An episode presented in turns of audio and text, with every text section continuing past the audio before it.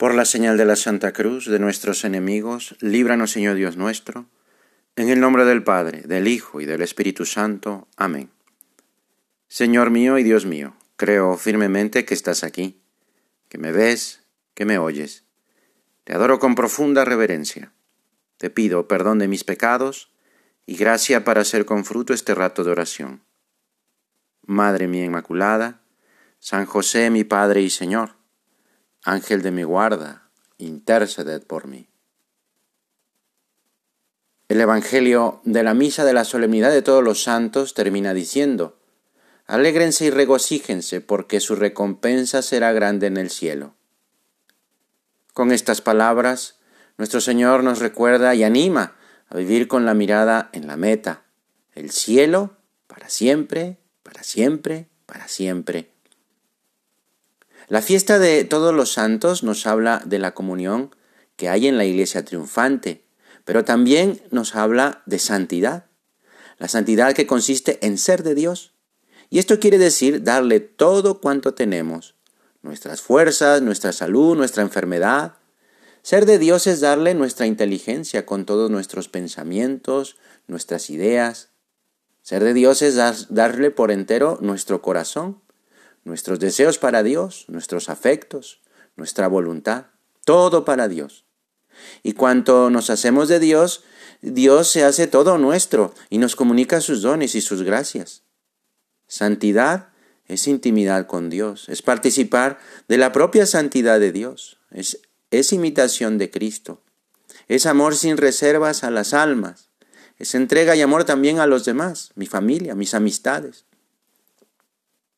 Cierto día un hombre preguntó a un sacerdote qué debía hacer para vivir bien. Y el sacerdote le dijo estas palabras.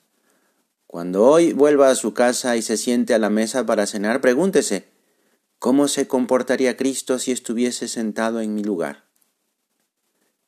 La santidad requiere esa pregunta.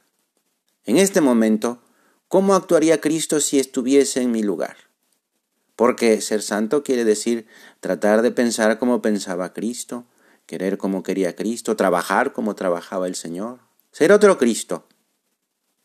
Santidad es enamoramiento de Dios.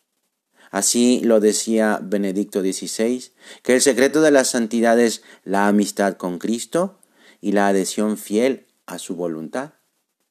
Y todos los hombres estamos llamados a recorrer el camino de la santidad en medio del mundo. Queremos tener esas ganas de ser santo y esas ganas se alimentan en el trato con Dios a lo largo del día. El trabajo, el descanso, la vida familiar, la vida social, y que se manifiesta en el cuidado delicado en esos encuentros con el Señor por medio de mi oración, ese diálogo personal, esos encuentros que han de ser un verdadero y personal diálogo de amor, hasta hacer que nuestra persona se parte de ese amor divino. Así nos dejaremos impulsar por el Espíritu Santo para realizar acciones buenas que me van uniendo a Jesús. Entonces se realiza esa experiencia viva de la promesa de Cristo. El que me ame será amado de mi Padre, y yo le amaré y me manifestaré a él. Vamos a pedir a nuestro Señor en este rato de oración, que todos tengamos afán de santidad, ganas de ser santos, de una mayor intimidad con Dios, de tener una actitud de total docilidad al Espíritu Santo, ya que esta docilidad constituye esa condición esencial y renunciable de la santidad que Dios pone a nuestro alcance. A cada uno llama la santidad, de cada uno Dios espera amor, jóvenes y mayores, solteros y casados, sanos y enfermos. Trabajen donde trabajen, estén donde estén. Hay un solo modo de crecer en la familiaridad y en la confianza con Dios. Tratarle, hablar con Él, manifestarle de corazón a corazón nuestro afecto. Esta, esta meta o este ideal de perfección, de santidad, no, no hay que malentenderlo como, como si se tratase de una especie de vida extraordinaria, que solamente la pueden practicar algunos genios de la santidad. Los caminos, sí, de, de la santidad son personales, múltiples y adecuados a la vocación de cada uno. En todos esos caminos hay dones recibidos de Cristo que nos ayudan a seguir sus huellas, a identificarnos con Él y a realizar en todo su voluntad. Aunque tenemos muchos defectos, la santidad consiste en luchar, luchar hasta el final, sin pactar con la mediocridad y el aburguesamiento. Es más, la lucha constante contra esos defectos es el medio del que Dios se sirve para santificarnos. Porque son santos los que luchan hasta el final de su vida, los que siempre se saben levantar después de cada tropiezo, de cada caída, para seguir valientemente el camino con humildad, con amor, con esperanza. La vida cristiana comporta una exigencia constante, una lucha, con metas agresivas y metas concretas también.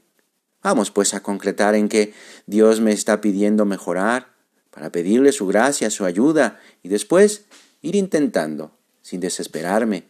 Si no hay resultados rápidos, como dice el dicho, Roma no se hizo en un día, y nuestra santidad se logrará con la constancia y la confianza puesta en Dios, quien es quien realiza nuestra santidad.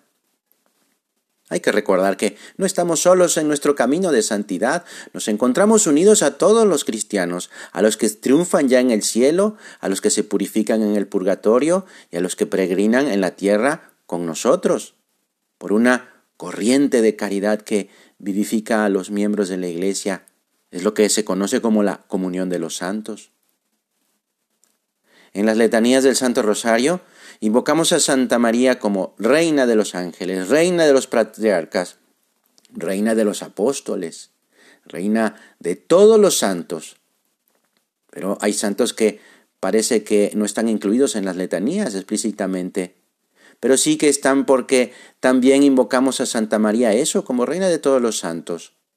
A ella le pedimos que nos ayude a conseguir el cielo para que un día, un día sin fin, celebremos con la Santísima Trinidad y con ella, nuestra Madre, la fiesta de todos los santos en la gloria, en ese cielo que está lleno de gente, de ángeles, una fiesta de toda la familia. Te doy gracias, Dios mío, por los buenos propósitos, afectos e inspiraciones que me has comunicado en esta meditación. Te pido ayuda para ponerlos por obra. Madre mía Inmaculada, San José mi Padre y Señor, Ángel de mi guarda, interceded por mí.